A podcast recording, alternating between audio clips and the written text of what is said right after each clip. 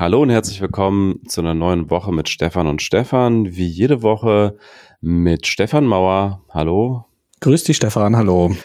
Und mir, Stefan Dörner. Und wir haben heute so eine Art internationale Ausgabe der Sendung. Natürlich werden wir sprechen über die tragischen Ereignisse im Libanon, äh, über die Proteste in Weißrussland oder Belarus und auch über die internationalen äh, Implikation der US-Wahl. Aber wir werden auch ein internationales Thema besprechen, was in den Medien, zumindest in den deutschen Medien, tatsächlich fast keine Rolle gespielt hat in der letzten Woche, aber aus unserer Sicht doch ganz schön wichtig ist. Aber zunächst einmal steigen wir ein mit dem Libanon und äh, schicken direkt mal vorweg, dass wir für das Thema keine Experten sind und wir jetzt in der Vorbesprechung gesagt haben, dass wir da im Grunde nicht allzu viel zuliefern können an Mehrwert gegenüber der allgemeinen Berichterstattung in den Medien. Ähm, ihr habt das sicherlich alle mitbekommen und die sehr dramatischen Bilder gesehen. Ähm, es gab eine Lagerung von großen Mengen von Aluminiumnitrat, die an sich keine Problem gewesen wäre unbedingt, wenn nicht geschickterweise gleich nebenan auch noch eine große Menge Feuerwerkskörper gelagert worden wären, die in Brand geraten sind und äh, erst diese Menge, dieses, äh, dieser große Brand der Feuerwerkskörper hat dann dazu geführt, dass dieses Aluminiumnitrat in Brand geraten ist und dann eine extrem große Explosion verursacht hat mit einer extremen Druckwelle, die ihr sicherlich alle in den Videos gesehen habt das äh, sicherlich aus unserer Perspektive Interessante an der ganzen Geschichte sind natürlich die politischen Implikationen und die Hintergründe dazu. Der Libanon ist natürlich ein Land, das schon lange äh, geprägt ist von verschiedensten Konflikten. Es gab einen sehr langen Bürgerkrieg ähm, von 1975 bis 1990 und bis heute ist es immer so, dass alle Koalitionen, die im Libanon geschlossen werden, immer sehr stark verschiedene Interessen austarieren müssen, ist eben eine, so heißt es in den Medienberichten zumindest, grassierende Korruption gibt und auch solche Themen eine Rolle spielen, wie wer ist eigentlich loyal zu welchem Präsidenten. Also was ich den Medien hier entnommen habe, ist zum Beispiel, dass die Hafenbehörde, die hier gewisse Kompetenzen gehabt hätte, dieses Aluminiumnitrat dort äh, wegzutransportieren, dass die zum Beispiel immer noch loyal ist gegenüber dem alten äh, Präsidenten Hariri. Von daher so eine Art Kompetenzgerangel äh, dort vorherrschend war im Hafen von Beirut. Letztlich ist es, ist es eben so, dass generell diese Konflikte offenbar immer wieder dazu führen, dass dort keine wirklich stabile Regierung zustande kommt. Jetzt gibt es gerade wieder große Proteste als Reaktion auf diese Inkompetenz, die man da gesehen hat. Dieses Aluminiumnitrat hat dort sieben Jahre in großer Menge gelagert und das eben äh, direkt neben Feuerwerkskörpern. Äh, tragischerweise war es übrigens auch so, dass dieses Aluminiumnitrat deshalb im Hafen in dieser großen Menge gelagert wurde, weil die Behörden dort einem Schiff wegen der Explosionsgefahr nicht gestattet haben, den Hafen zu verlassen. Das heißt, das Aluminiumnitrat wurde dort ausgelagert, dann in einer, dieser Lagerhalle äh, eben äh, gelagert und sollte halt irgendwann abtransportiert werden natürlich, was eben sieben Jahre lang nicht passiert ist. Also letztlich wurde, äh, weil dort Behörden äh, verboten haben, einem Schiff solche Mengen Aluminiumnitrat wegen der Explosionsgefahr zu transportieren, letztlich hat das jetzt am Ende zu dieser Katastrophe geführt. Natürlich gibt es eine ganze Reihe von Verschwörungstheorien, wie immer in solchen Fällen. Äh, das ist übrigens auch in dem Fall ganz interessant. Ich meine, der Libanon selbst, die Regierung sagt, dass es kein Anschlag war. Israel hat gesagt, dass es kein Anschlag war. Die Hezbollah hat gesagt, dass es kein Anschlag war. Trotzdem gibt es natürlich wieder mal eine ganze Reihe von Leuten, die meinen, es besser zu wissen. Und man muss tra tragischerweise auch wirklich sagen, dass einer dieser Personen offenbar Donald Trump ist, der kurz danach bei einer Pressekonferenz von einer Bombe gesprochen hat und auf Nachfrage, wie er dazu kommt, zu der Einschätzung, dass es sich um eine Bombe gehandelt habe, hat er dann gesagt, it looks like one. Also ähm, einfach aufgrund der Tatsache, dass er sich Videos angeschaut hat, offenbar und der Meinung war, dass das wie eine Bombe aussieht, hat auch er dieses Narrativ verbreitet, was aber nach allem, was wir aktuell wissen, falsch ist. Ja, besonders tragisch an diesem ganzen an diesem Ereignis ist natürlich auch noch, äh, dass es zu extrem vielen Verletzungen, auch vielen Toten geführt hat und eben zu einer äh, Anzahl von mehreren tausend Menschen mit Schnittverletzungen, äh, was eben auch daran liegt, wie ich in einem Podcast von The Daily gehört habe, von New York Times, dass äh, die Menschen, nachdem die Feuerwerkskörper in Brand geraten sind und da ja schon eine große Rauchfahne zu sehen war, eben massenhaft an die Fenster gegangen sind ihrer Häuser und äh, diese, diese Rauchfahne beobachten wollten oder sehen wollten, was da los war. Und dann kam ja erst die ganz große Explosion durch das Aluminiumnitrat, was dann in Brand geraten ist. Das hat dann eben dazu geführt, dass diese Schnittverletzungen so extrem verbreitet waren in Beirut die Proteste sind ja nicht nur wegen dieser Explosion an sich aus, aufgetreten, weil die Leute sagen, das hätte dort nicht gelagert werden sollen, sondern auch wegen der Reaktion dann darauf. Also die Oppositionellen sagen, dass die Regierung völlig überfordert ist oder dass sie quasi nicht präsent ist mit irgendwelchen Hilfsmaßnahmen und völlig überfordert. Und der Präsident hat ja jetzt auch schon Neuwahlen angekündigt. Das ist den meisten aber nicht genug. Also ganz viele Ministerinnen und Minister sind ja jetzt auch schon zurückgetreten die Neuwahlen sind so ein bisschen so die absolute Minimalforderung von denen, weil sie da wohl auch nicht so ganz vertrauen, dass die mit rechten Dingen ablaufen. Also eine wahnsinnig aufgeladene Situation und mitten in der Pandemie kommt dann diese riesige Katastrophe hin und das in einem Land, das offenbar überfordert ist, selbst in der Hauptstadt dafür zu sorgen, dass dann den Menschen geholfen wird, die davon betroffen sind. Also eine, eine wirklich furchtbare Situation und größtenteils offensichtlich auch hausgemacht. Ja, und mit Wahlen hat ja auch das zweite Thema zu tun, mit dem wir uns diese Woche beschäftigt haben. Jetzt am Sonntag sind ja die Wahlergebnisse in Belarus ähm, bekannt gegeben worden.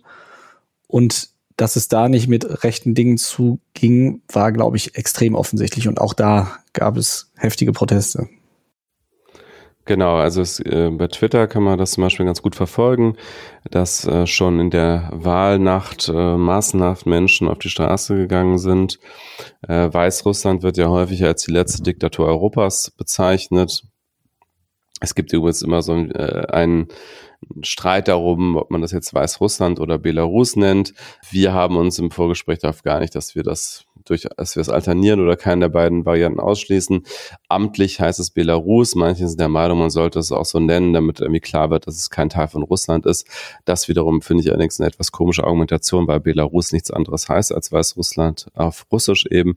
Naja, auf jeden Fall gibt es dort jetzt eine, eine ganze Reihe von Protesten und offensichtlich, das ist jetzt natürlich schwer für uns hier zu, äh, zu bewerten, aber es gibt eben auch eine ganze Reihe von Dokumenten im Netz, die zeigen, dass da offensichtliche Wahlfälschung betrieben wurde. Internationale Beobachterorganisationen äh, sagen sowieso, dass die Wahlen dort weder fair noch frei sind. Interessant ist aber eben, dass die Menschen das aktuell offenbar nicht mehr so hinnehmen, wie sie das größtenteils noch getan haben in den letzten Jahrzehnten es hat sich ja auch äh, die internationale Stimmung zwischen Weißrussland und Russland verschlechtert im Vorfeld. Äh, Russland war ja immer einer der ganz großen Verbündeten noch von Lukaschenko, dem aktuell amtierenden autoritär regierenden Präsidenten. Da gab es diplomatische Verwerfungen, weil russische Staatsbürger in Weißrussland festgenommen wurden, äh, wogegen die russische Regierung protestiert hat.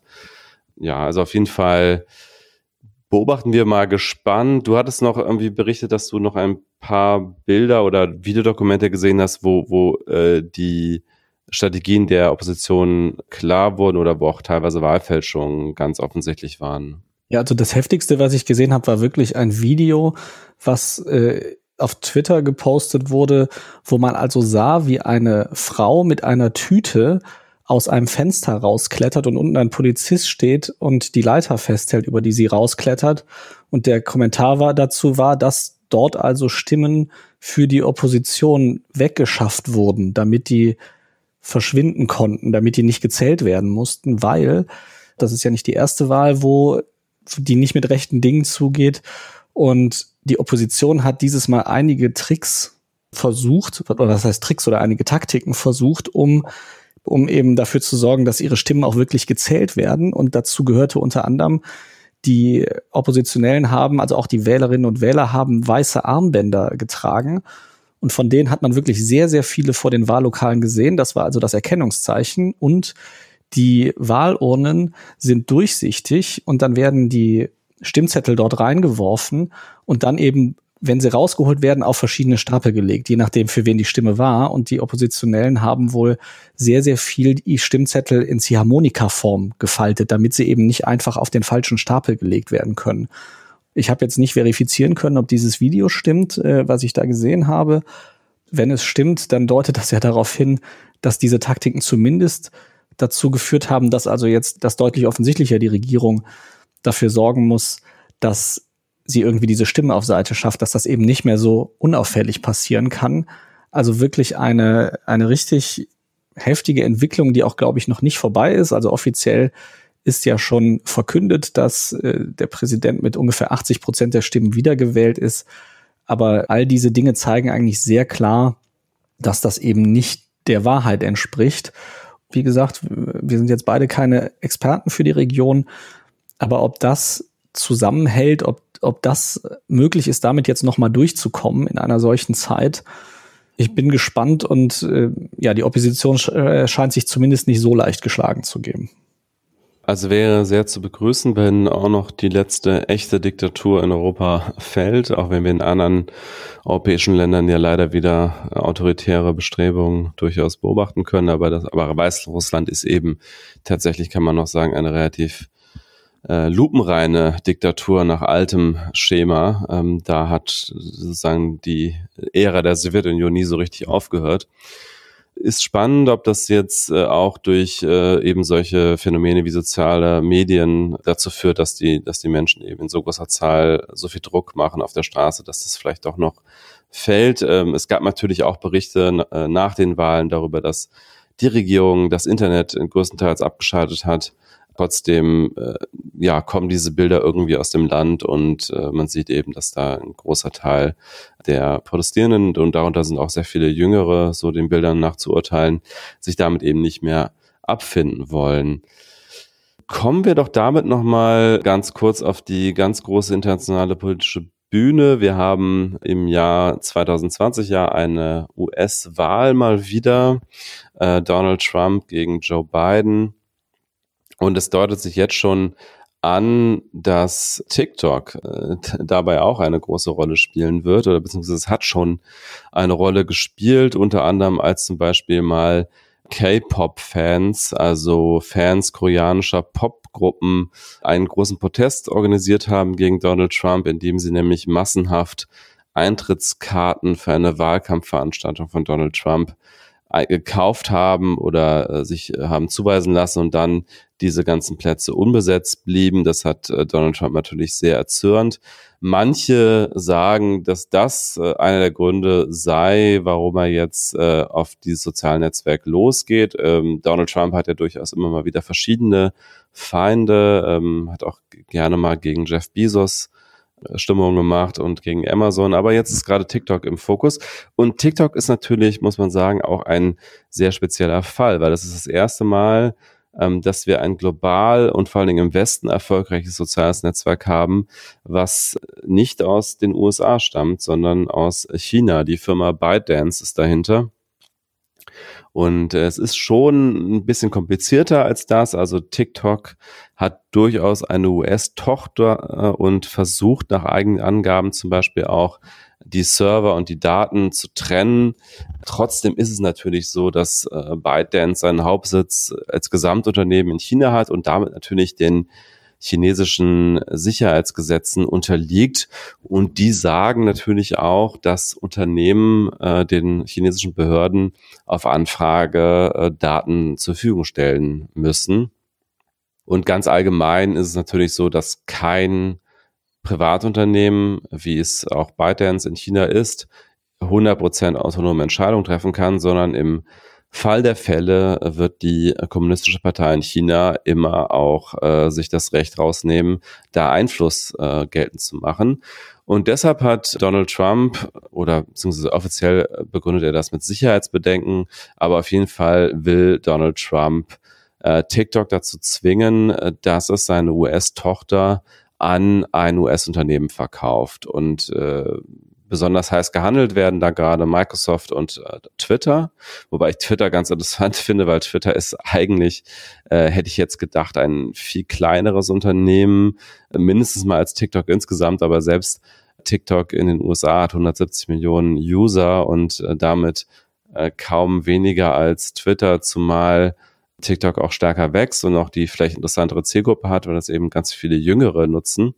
Vielleicht noch irgendwie zwei Sätze dazu, was TikTok ist, falls ihr in den letzten zwei Jahren komplett unter einem Baum gewohnt habt oder unter einem Stein. Also TikTok ist dieses riesengroße Videonetzwerk, wo bis zu eine Minute lange Clips gezeigt werden, die überwiegend eben von, von jungen Erwachsenen und Jugendlichen genutzt wird das kommt aus dem ganzen Bereich Lip-Syncing, also dass insbesondere junge Mädchen dort ihre Lippen bewegt haben und getanzt haben zu bestimmten Songs und da Choreografien aufgeführt haben.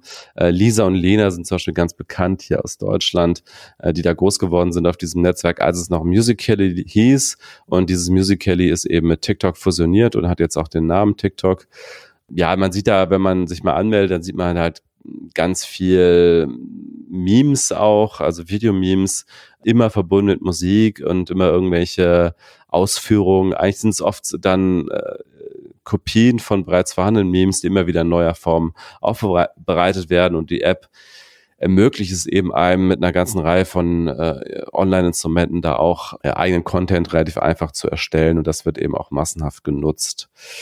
Ja, und jetzt, wie gesagt, ähm, eben diese unverhohlene Drohung von Trump, äh, dass entweder TikTok verkauft wird an ein US-Unternehmen oder es verboten wird. Und das fände ich auch sehr interessant, äh, wie das wohl ankommen würde, äh, wenn die Generation, äh, ich sag mal, zwischen 15 und 25 in den USA auf einmal äh, TikTok nicht mehr benutzen dürfte. Ich glaube, das würde die politische Stimmung gegenüber Trump jetzt auch nicht gerade verbessern. Das finde ich nämlich auch das Verrückte, dass er also anscheinend, ich, ich kann es auch überhaupt nicht einordnen, ob das jetzt wirklich so eine persönliche Gekränktheit ist irgendwie, weil er sagt, ich Menschen aus diesem Netzwerk oder haben sich mit Hilfe dieses Netzwerks organisiert, um eine Wahlveranstaltung von mir zu torpedieren. Oder ob halt doch dieser China-Hass oder dieser, dieser Kampf, dieser wirtschaftlich gegen China dahinter steht, der ja auch immer wieder im Fokus ist. Also er ist ja auch den, ähm, den Zulieferer Huawei, den man am ersten als Privatmensch kennt, weil er Handys und Laptops herstellt, aber den er zunächst begonnen hat zu bekriegen wegen der 5G-Komponenten fürs Handynetz, die er herstellt und äh, den er jetzt also auch mit verschiedenen Sanktionen belegt hat. Das ist so dieser, das ist ja einer dieser Technikstreits, da ging es ja dann auch immer um die Sicherheit von Infrastrukturen, die Abhörsicherheit und das ist ja auch das, was er jetzt ins Feld führt und was er sagt, weshalb er TikTok zu gefährlich findet, weil er eben sagt, dass da würde verdeckt Spionage im Auftrag der chinesischen Regierung stattfinden. Belege dafür gibt's nicht. Und es ist halt vor allem auch ein Vorgang, der ja schon unglaublich ist, einem Unternehmen zu sagen, du musst dein Geschäft bei uns entweder an einen lokalen Konkurrenten verkaufen oder du wirst halt hier verboten. Also das ist ja wirklich so, als würde in Deutschland die Regierung sagen, äh, Microsoft muss das deutsche Geschäft von LinkedIn an Xing verkaufen oder halt äh, wird ausgeschlossen. Und das würde ja die User genauso fertig machen, die dann irgendwie sagen, ich habe darüber aber meine internationalen Kontakte. Also das ist schon ein wirklich unglaublicher Vorgang und dass Trump den einfach mal so mal so eben raushaut und sagt, ja, wir können da ohne Beweise, dass da irgendwie was geklaut wird, ein Unternehmen einfach aussperren aus den USA. Also das ist schon ein sehr, sehr harter Move, den er also, wo er also wirklich einen wahnsinnigen Druck mal wieder ausübt. Und wo wir uns so ein bisschen dran gewöhnt haben, dass das halt, dass er das halt macht. Gibt es dafür irgendein internationales Beispiel, wo jemand das mit einer so dünnen Datenlage mal was Vergleichbares gemacht hätte? Ich glaube nicht glaube auch nicht. Man kann natürlich das ganze Thema Huawei vergleichen. Da gibt es natürlich auch keine Beweise dafür, dass Huawei in irgendeiner Form die Infrastruktur nutzt, um Bürger der USA oder generell aus dem Westen irgendwie abzuhören. Das ist halt auch nur eine Befürchtung. Aber da gibt es ja auch noch andere Gründe, warum man dagegen vorgehen kann. Also unter anderem will man da ja auch eine Abhängigkeit vermeiden von einem Infrastrukturanbieter in einem sehr kritischen Bereich, nämlich 5G, was ja für unsere Wirtschaft einfach eine sehr zentrale Rolle spielt. ansonsten, ich wüsste auch äh, kein Beispiel dafür. Im Grunde tut Trump da das, was er China äh, vorwirft, nämlich äh, die eigenen Unternehmen politisch missbrauchen oder gebrauchen für seine eigene Agenda. Also in dem Fall zum Beispiel Microsoft. Und äh, er hat ja auch noch angekündigt, dass ein Großteil des Kaufpreises, den, den will er ja selber einstreichen, äh, den, den soll ja das äh, Finanzministerium bekommen. Äh, wie das jetzt genau, auf welcher rechtlichen Grundlage das geschehen soll, weiß ich auch nicht. Insgesamt natürlich alles auch keine guten Zeichen für den Investitionsstandort USA, jetzt aus chinesischer Brille insbesondere. Also irgendwelche Investitionen chinesischer Unternehmen werden die sich wahrscheinlich jetzt ein bisschen genauer überlegen, wenn sie dann so einer politischen Willkür unterworfen sind. Die Motivation äh, von, von Trump ist natürlich, ich finde, es ist super müßig, über, über, über das äh, nachzudenken, was, was in, in Trumps Gehirn abläuft, weil er halt wirklich sehr erratisch ist. Und äh, ich kann mir sehr gut vorstellen, dass es sowohl eine persönliche Beleidigung ist, als auch eben diese äh, geostrategischen äh, Hintergründe. Was jetzt also noch dazu kommt, er hat also auch einen sehr großen Zeitdruck aufgebaut. Ich glaube, bis Mitte September hat er der ganzen Nummer jetzt Zeit gegeben und dann soll also TikTok schon verboten werden in den USA, wenn es nicht verkauft wurde bis dahin. Was ja allein schon, wenn man jetzt so ein Deal freiwillig machen würde, extrem wenig Zeit wäre, um da die Modalitäten auszuhandeln. Also es ist äh, definitiv ein sehr, sehr ungewöhnlicher Vorgang. Und wie du ja schon gesagt hast, 170 Millionen Nutzerinnen und Nutzer, 170 Millionen Accounts, die es gibt bei diesem Service in den USA. Man kann sich gar nicht vorstellen, wenn nur 10 Prozent davon äh, das persönlich nehmen und sagen, wir wählen jetzt auf keinen Fall Trump, die dann wahlberechtigt sind, dann äh, würde das ja schon ihnen gigantisch viele Stimmen kosten. Ist wirklich fraglich, ob das jetzt so ein smarter Move ist. Auf der anderen Seite, wenn es wirklich verkauft würde an Microsoft, dann glaube ich, wäre den meisten, die es nutzen, auch egal, wem es gehört, solange der Service da ist. Ja, das glaube ich auch. Und äh, natürlich ist es auch so, ähm, es gibt ja tatsächlich auch Hinweise darauf, dass China Einfluss genommen hat auf die Inhalte, die bei TikTok ähm, verbreitet wurden. Also es gab ja da einen Leak vom äh, Guardian und die Dokumente waren auch bei netzpolitik.org zu finden. Interne Moderationshinweise, die sind jetzt nicht mehr aktuell. Also TikTok hat darauf schon reagiert und hat die auch angepasst.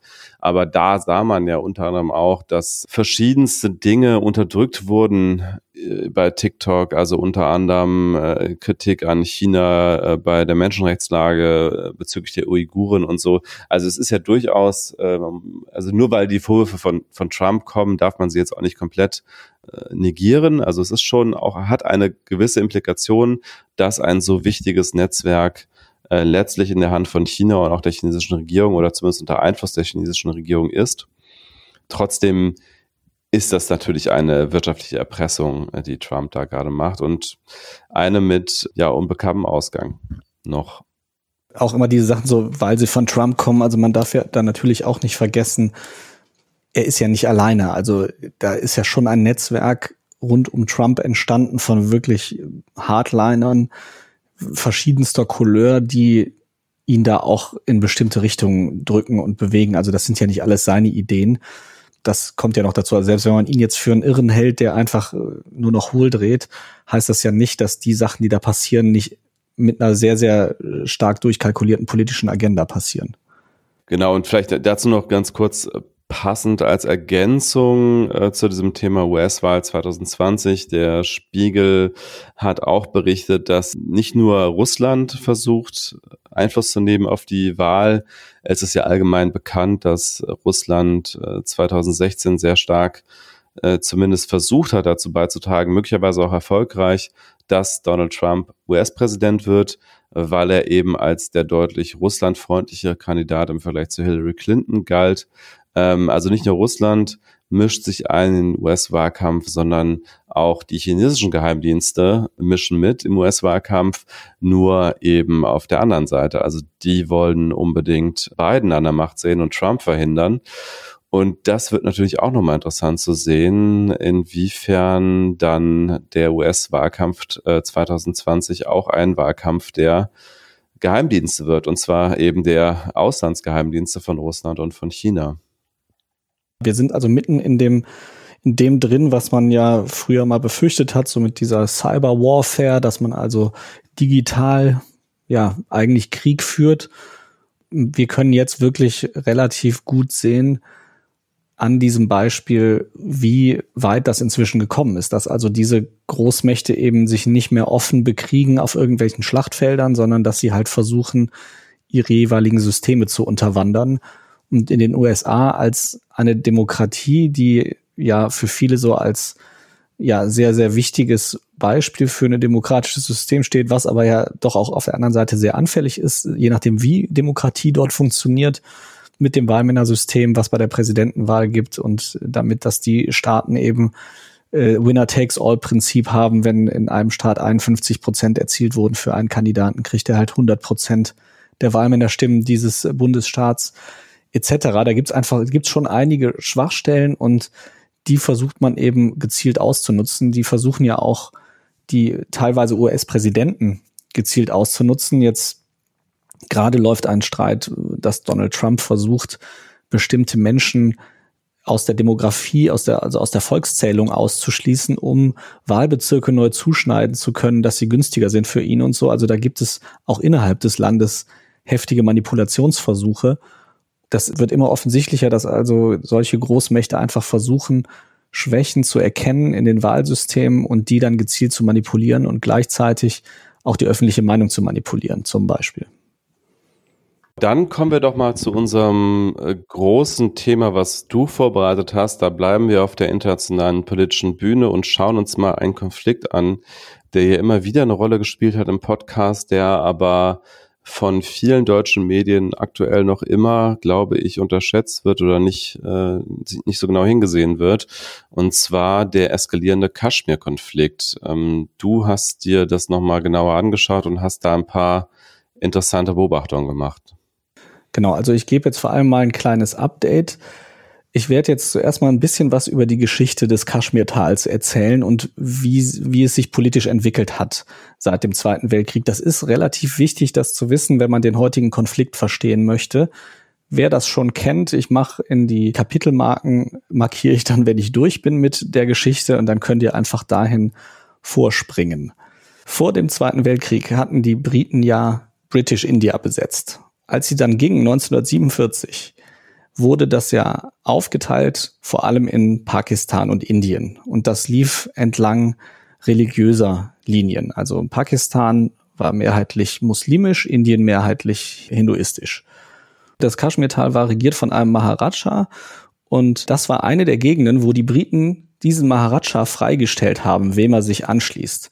Und eigentlich wäre die nach den Briten logische Schlussfolgerung gewesen, sich Pakistan anzuschließen, weil das Kaschmirtal mehrheitlich muslimisch bevölkert war. Der Maharaja hat sich aber nicht so schnell entschieden und dann haben pakistanische Freischärler sind dort dann ja nicht einmarschiert, sondern haben so, so langsam angefangen, das so ein bisschen zu besetzen. Und daraufhin hat er Indien zu Hilfe gerufen. Die Inder sind rein, und dann gab es einen indisch-pakistanischen Krieg, also direkt nach der Unabhängigkeit Indiens, in dem es um das Kaschmirtal ging. Und in diesem Krieg wurde das Kaschmirtal geteilt und ist also jetzt zum Teil pakistanisch, zum Teil indisch. Dann gab es nochmal einen Konflikt mit China ähm, in den 60ern, wo China sich auch nochmal einen Teil vom, aber nur einen kleineren Teil vom Kaschmirtal genommen hat. Und wo wir jetzt aber drüber sprechen, ist die indische Seite des Kaschmirtals. So, das wurde also dann ein Bundesstaat Indiens. Die Grenze zu Pakistan ist bis heute keine offizielle Grenze, sondern eine Line of Control, so nennen die das, also so eine Demarkationslinie, weil die sich da halt irgendwie drauf geeinigt haben. Aber eigentlich sagen beide Länder, dass sie den jeweils anderen Teil für sich beanspruchen. Das ist aber jetzt nur eine Randnotiz, sondern jetzt geht es um den indischen Teil. Und der ist, wie gesagt, ähm, größtenteils muslimisch besiedelt. Und damit die Bevölkerung dort das trotzdem okay findet, ein Bundesstaat Indiens zu sein, was ja hauptsächlich hinduistisch ist, haben die in die indische Verfassung einen Artikel reingeschrieben, Artikel 370. Den gab es da schon 1950 und der hat dem Bundesstaat Jammu und Kaschmir, wo also das Kaschmirtal liegt, erhebliche Sonderrechte eingeräumt. Die Unionsregierung, also die in Neu-Delhi, die war also demnach nur zuständig für Verteidigungspolitik, Außenpolitik und Kommunikation, die Kaschmir betrifft. Und alle anderen Angelegenheiten regelt ein gewähltes Parlament dort vor Ort. Und sogar Gesetze, die das indische Parlament beschließt, die nicht diese drei genannten Felder betreffen, die müssen nochmal von dem lokalen Parlament abgesegnet werden, sonst gelten die nicht. Das steht in diesem Artikel. Es haben dort auch die Leute, die dort wohnen, besondere Vorrechte, was äh, ja, also was ihre Bürgerrechte angeht, was ihre, was den Kauf von Grundrechten angeht, etc. Das hat aber Indien schon immer nicht so geschmeckt. Die sehen halt diesen, die, dieses Teil als wirklich vitalen Teil ihres Landes an, den sie auch auf keinen Fall abgeben wollen. Dort schwelen aber seitdem Konflikte. Also es gab noch mal, es gab diesen Krieg mit China. Es gab noch mal einen, äh, einen weiteren Krieg mit Pakistan, als die in den 60ern versucht haben, da noch mal Soldaten reinzuschicken und einen Volksaufstand aufzulösen. Also die immer wieder versuchen, ähm, diesen Teil von Kaschmir nach Pakistan zu kriegen. Also da gab es noch mal einen Krieg zwischen Indien und Pakistan. Und dann ist es in den 90ern noch mal eskaliert da gab es sehr viele Anschläge von muslimischen Extremisten. Und zu der Zeit sind mehr als 100.000 Hindus aus dem Kaschmirtal geflohen. Was noch, was später noch wichtig wird, weil Indien nämlich gerade versucht, die muslimische Mehrheit dort zu brechen. Dann gab es das erste Mal schon von 1990 bis 1996 hat die indische Zentralregierung entschieden, sogenannte Governor's Rule, also eine Direktregierung durch die indische Zentralregierung dort einzusetzen. Also es wurde ein Governor eingesetzt, der dann eben nicht von dem Parlament dort gewählt war, aber die haben halt gesagt, ihr habt das nicht im Griff, diese, diese ganzen Aufstände. Das Ganze hat sich dann aber nochmal entspannt, ungefähr um die 2000er, schwelte dann so vor sich hin und seit 2016 eigentlich ist dieser Konflikt wieder ganz groß.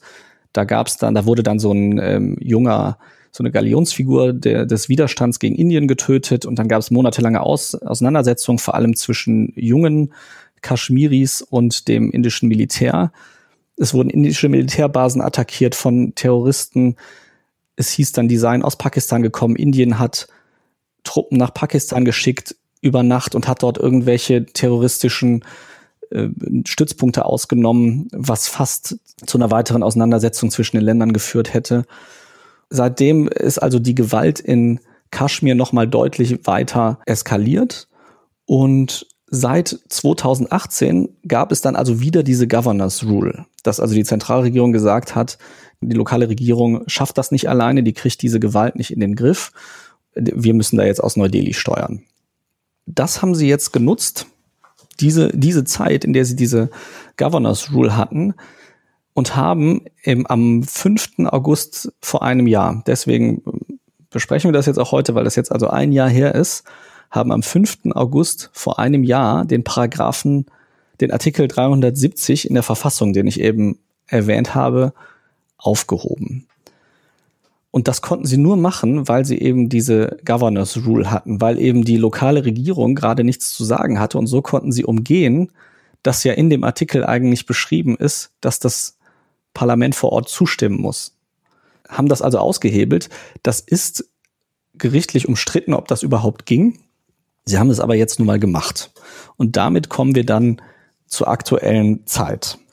Vor einem Jahr hat also Indien dem Bundesstaat Jammu und Kaschmir die, äh, den Status als Bundesstaat entzogen und hat gesagt, so, ihr seid jetzt ein sogenanntes Union Territory, das heißt, ihr werdet von Neu-Delhi aus regiert und habt eure lokale Regierung hat de facto nichts mehr zu sagen.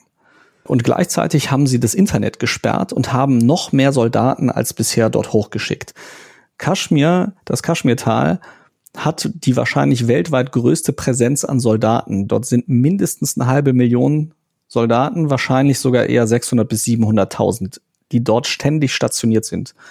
Indien hat eine riesengroße stehende Armee und ein ganz großer Teil ist tatsächlich vor Ort in Kaschmir.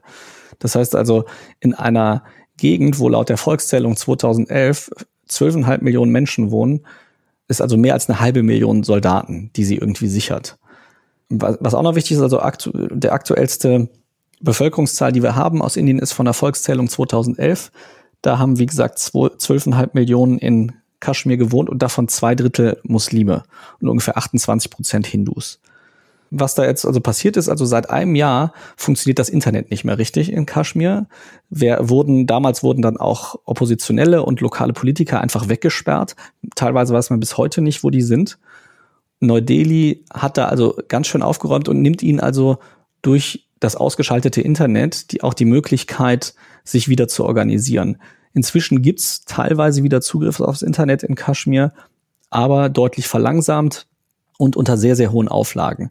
Ich selbst habe ja auch mal aus Indien berichtet, allerdings war das, bin ich ja 2017 schon wieder zurück nach Deutschland gekommen. Ich weiß aber selbst damals war das schon so, wenn man nach Kaschmir kam, dann haben dort nur Handys funktioniert, wo man einen laufenden Vertrag hatte, also wo man mit Adresse registriert war. Wenn man ein Prepaid-Handy hatte, dann hat das einfach nicht funktioniert in Kaschmir. Wenn man dorthin geflogen ist und ausgestiegen ist aus dem Flugzeug, hat man einfach keine Verbindung bekommen zum Handynetz. Und ausländische Handys sowieso nicht. Also man brauchte einen indischen Vertrag, wo man also seine Adresse registriert hatte und den man monatlich bezahlt hat. Das war damals schon so. Und wie gesagt, jetzt bis heute gibt's kein 4G in Indien, sondern höchstens 3G-Verbindungen, wenn man übers Handy ins Internet geht und auch das Festnetz-Internet ist extrem verlangsamt. Dagegen wird auch geklagt. Da hat auch sogar schon das oberste indische Gericht gesagt, dass das nicht legal ist, das auf Dauer zu machen. Es hat sich aber trotzdem bisher nichts geändert. Und es geht eben nicht nur ums Internet. Die indische Regierung hat jetzt während der Corona-Pandemie ist sie noch viel weiter gegangen und hat Ende März die Gesetze dazu geändert, wie der Einwohnerstatus von Kaschmir festgestellt wird. Und das macht es nicht Kaschmiris deutlich leichter, zu Einwohnern dort zu werden und auch Land zu kaufen und Regierungsjobs zu kriegen. Und die Regierung hat sich ebenfalls die Möglichkeit genommen, Wahlbezirke neu einzuteilen. Und wer besonders davon profitiert, dass jetzt dort es leichter ist, eingebürgert zu werden oder als Kaschmiri zu gelten, und dort auch Land zu besitzen. Das sind vor allem die Soldaten, die dort stationiert sind und jede Menge Wanderarbeiter. Und zusammen, also die Soldaten und die Wanderarbeiter sind deutlich über eine Million, die jetzt schon profitieren von diesen, von diesen ganzen Änderungen. Die Kritiker sagen, und alles deutet auch darauf hin, dass das so ist, dass also die Zentralregierung in Neu-Delhi versucht, die muslimische Mehrheit dort zu brechen und also so viele Hindus wie möglich dorthin umzusiedeln. Kaschmir ist relativ dünn besiedelt im Vergleich zum Rest von Indien. Um das also attraktiv zu machen für Menschen, die dorthin ziehen, die nicht muslimisch sind, damit der indische Teil des Kaschmirtals eine Hindu, eine Hindu-Mehrheit bekommt. Und das passt auch sehr zur Politik der Regierung von Narendra Modi, dem indischen Premierminister, der zusammen mit seiner Partei, BJP heißt die, doch sehr krasser Hardliner Hindu ist. Was man, wenn man sich nicht so viel mit Indien beschäftigt, was oft so ein bisschen paradox klingt, weil der Hinduismus ja als so eine friedliche Religion gilt. Das ist auch mehrheitlich so, wäre mein Eindruck. Aber es gibt eben doch eine signifikante Anzahl von radikal hinduistischen Menschen, die also sagen, gerade in Indien, das ist ein hinduistisches Land, die nennen es dann auch Hindustan anstatt von Indien oft, die also sagen, wir müssen hier diese Minderheiten, die sind nicht so viel wert wie wir Hindus. Und die regierende Partei, die ist auch, äh, Modi ist auch äh, wiedergewählt worden 2019, hat also äh, dafür auch sehr viel Zustimmung bekommen für seine Politik und es kommt einem so ein bisschen so vor, als habe er jetzt in seiner zweiten und auch letzten Amtszeit, also die Amtszeiten sind begrenzt in Indien, als würde er jetzt also seine äh, stark pro-hinduistische Politik noch heftiger fortsetzen als vorher. Und die Menschen in Kaschmir sind diejenigen, die wirklich am meisten drunter leiden. Also dort sind, ich habe jetzt ganz viele Sachen nicht erzählt, die passiert sind, aber es sind wirklich, also man hat da im Monatstakt irgendwelche Geschichten gelesen, dass mit irgendwelchen Gummischrot auf protestierende Menschen geschossen wurde und die dadurch reihenweise blind wurden, dass irgendwie um zu verhindern, dass Steine auf Polizeiautos geworfen werden, habe ich mal, äh, sind so Videos kursiert, wie die dann wirklich Protestler vorne an ihre Autos gebunden haben und so. Also wirklich abgefahrene Sachen, die da passieren. Gerade die, und gleichzeitig ist der Konflikt mit Pakistan da an der Grenze immer wieder aufgebrodelt. Und was jetzt halt wirklich seit der Corona-Krise eigentlich so ist, ist, dass anscheinend jetzt unter dem Deckmantel dieser globalen Pandemie versucht wird, ja, Menschen systematisch dorthin umzusiedeln, die am Ende dafür sorgen sollen, dass Kaschmir nicht mehr mehrheitlich muslimisch ist und damit endgültig zum indischen Einflussbereich wird, ohne irgendeine Autonomie. Ich frage mich natürlich direkt, wer sind das denn? Wer, wer, sind diese Menschen, die sich da umsiedeln lassen? Sind das dann so richtig krasse Hindu-Nationalisten, die das dann auch aus patriotischen Gründen, äh, nationalistischen Gründen tun? Äh, oder gibt es da einen finanziellen Anreiz dafür? Oder wie, wie bekommt Modi überhaupt das äh, hin, dass die Leute da, äh, dass die Hindus da sich ansiedeln? Ja, also Indien ist ja sehr eng besiedelt. Das Kaschmirtal ist ein ist landschaftlich sehr, sehr schön. Das ist auch eigentlich wirtschaftlich relativ stark gewesen. Jetzt nicht mehr, seit es so unter Druck steht. Äh, also die Handelskammer dort vor Ort schätzt, dass allein der Internet-Shutdown in den letzten zwölf Monaten viereinhalb Milliarden Euro umgerechnet an Wirtschaftskraft gekostet hat. Es ist halt relativ einfach möglich, jetzt zum Beispiel für Soldaten, die dort schon was länger stationiert waren, die aber gar nicht aus Kaschmir kommen, jetzt nach diesen neuen Regeln dort auch sich wirklich Grundstücke zu kaufen, Häuser zu kaufen, zu bauen. Ich gehe mal davon aus, ich bin da nicht tief genug drin, um wirklich dir genau zu sagen, wer das ist, aber ich gehe davon aus, ich weiß, die ersten Ziele waren so Wanderarbeiter, die sowieso dort gearbeitet haben und halt die Soldaten, die eh dort stationiert waren. So wie ich diese Gegend kenne und soweit ich das da weiß, dürfte das für die eine sehr einmalige Gelegenheit sein, relativ günstig an relativ viel Land und äh, Immobilie zu kommen. Also gerade wenn es indische Soldaten sind, die sind dann in der Regel zumindest mehrheitlich Hindus. Äh, wenn die aus dem Rest Indiens kommen, auch das, also auch dann sind es mehrheitlich Hindus, weil das ist ja nun mal die Bevölkerungsmehrheit dort hat Kaschmir, abgesehen davon, dass es eine schöne Landschaft hat, äh, auch noch irgendwie eine große strategische Bedeutung oder spielt er eher so ein Nationalismus ganz allgemein eine Rolle, dass äh, eben Indien der Meinung ist, dass es ein integraler Teil von Indien ist?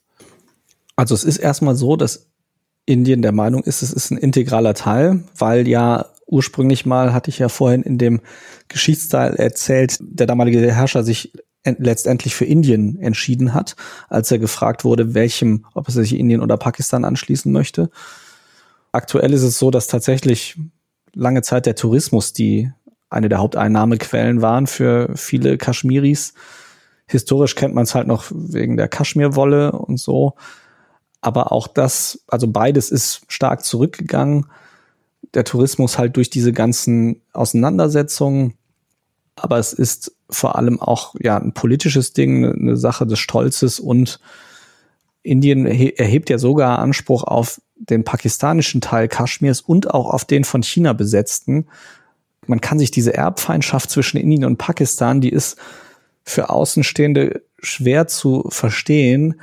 Für, also ich selber habe mich da ja auch nur reingearbeitet irgendwie. Aber es ist halt wirklich so, also, in, also bei der damaligen Trennung Indiens und Pakistans 1947, da gab es wahnsinnige Verwerfungen. Also da wurden Menschen deportiert, umgebracht, es gab Progrome. Man rechnet damit, dass mindestens eine halbe Million Menschen eher deutlich mehr gestorben sind, deportiert wurden, Familien wurden auseinandergerissen und das ist einfach eine Wunde, die unglaublich tief klafft auf beiden Seiten. Und das Kaschmirtal ist so ein bisschen die Manifestation dessen. Auch auf pakistanischer Seite. Also die sagen natürlich, dass das eigentlich zu Pakistan gehört, weil es eben ja größtenteils muslimisch ist und Pakistan ja auch. Es gibt auch also bei den Widerstandskämpfern, die im indischen Teil Kaschmirs unterwegs sind, gibt es also welche, die sagen, wir wollen Unabhängigkeit für das Kaschmirtal. Oder es gibt auch genug, wie die sagen, sie, wir wollen eigentlich zu Pakistan gehören. Indien sagt also in der Regel, wenn es dann da solche Auseinandersetzungen gibt, dass das so eine pakistanisch gesteuerte Infiltration ist und dass eigentlich die Leute da wunderbar gerne in Indien bleiben wollen, aber weil Pakistan die ganze Zeit irgendwelche Agenten rüber schicke, dass das also der Grund sei, weswegen es da immer diese ganzen Unruhen gibt und so. Und man weiß, dass viele Terrorzellen oder viele von den extremistischen Menschen, die dort sind, zumindest irgendwelche Basen in Pakistan haben. Es ist aber äh, oft sehr umstritten, inwieweit da die pakistanische Regierung involviert ist. Es gibt da sicherlich auch ja Punkte, wo die ihre Finger mit im Spiel haben. Ob das jetzt aber wirklich ein konzertierter Versuch ist, der Regierung dort da irgendwelche spalterischen Tendenzen zu etablieren, wie gesagt, das ist umstritten.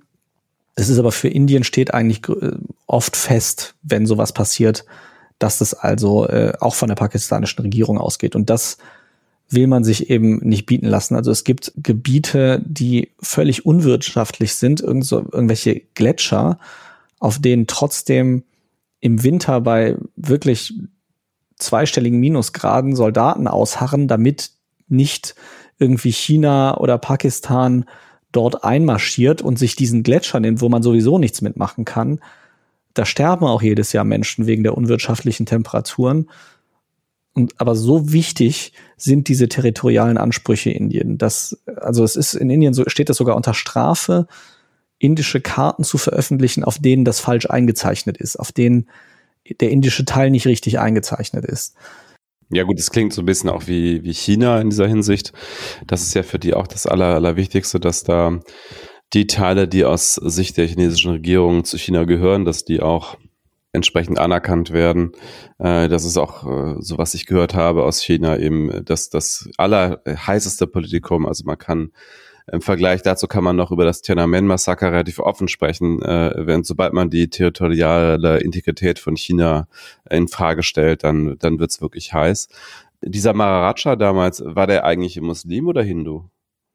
Also der letzte Maharaja, der, der den Fürstenstaat, den damaligen Fürstenstaat Jammu und Kaschmir regiert hat, war Hari Singh und der war tatsächlich Hindu. Hat aber dann hat aber trotzdem als das eben passiert ist, als er sich entscheiden sollte, hat er sich eben erstmal nicht entschieden, weil er einfach nicht so genau wusste, was er tun soll, weil ja eben die Bevölkerungsmehrheit muslimisch war. Hat dann aber, als sich zeigte, dass Pakistan also auch mit Militär versucht, dann einfach Fakten zu schaffen, dann hat er eben offiziell gesagt, nee, wir, ich will doch zu Indien gehören. Und daraufhin hat dann Indien reagiert und tatsächlich auch einen Krieg mit Pakistan angefangen so ist das gelaufen. Das war damals alles, das muss man auch dazu sagen, das war ja wahnsinnig chaotisch. Man kennt ja die Geschichte mit dem, mit dem friedlichen Protest von Mahatma Gandhi. Gandhi selber war ja zum Beispiel ein extremer Gegner der Teilung Indiens. Deswegen dann hat aber irgendwann Großbritannien entschieden, wir machen das jetzt, weil es eben doch auch sehr, sehr große Einflussnahme von muslimischer Seite gab. Und es hieß, wir brauchen ein eigenes muslimisches Indien. Und dann hat Großbritannien einfach irgendwann gesagt, so ja, wir machen das jetzt so ähm, weil es denen einfach auch zu viel Konfliktpotenzial war und hat dadurch natürlich ein ganz anderes Konfliktpotenzial gehoben. Und das war eine wahnsinnig verquere Situation, wo, wie gesagt, unglaublich viele Menschen gestorben sind, wo es wahnsinnig viele kämpferische Auseinandersetzungen gab. Ja, in dieser äh, schwierigen Gemengelage hat er halt gezögert und allein dieses Zögern hat halt ausgereicht, um diesen Konflikt noch mehr eskalieren zu lassen. Und noch mal eine letzte Frage zu dem ganzen, zu dem ganzen Komplex. Was hat China da noch zu suchen im Kaschmirtal? Also gibt es da überhaupt irgendwelche äh, realistischen Ansprüche oder äh, haben die einfach die, die Situation ausgenutzt, dass da zwei Konfliktparteien sind und sie gedacht haben, sie können sich da noch ein Stück Land äh, einverleiben?